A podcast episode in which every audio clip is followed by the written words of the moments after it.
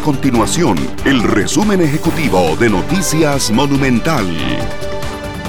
Hola, mi nombre es Fernanda Romero y estas son las informaciones más importantes del día en Noticias Monumental. También detalles sobre una solicitud que está haciendo la Municipalidad de San José para que se vacunen a las personas indigentes contra el COVID-19. Ellos consideran que se trata de una población vulnerable que necesita estar vacunada.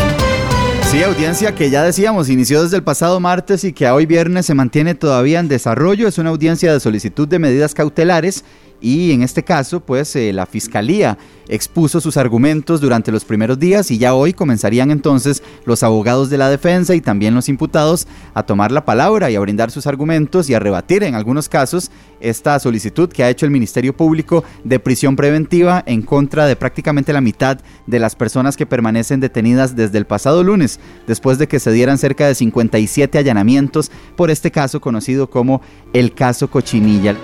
Estas y otras informaciones usted las puede encontrar en nuestro sitio web www.monumental.co.cr. Nuestro compromiso es mantener a Costa Rica informada. Esto fue el resumen ejecutivo de Noticias Monumental.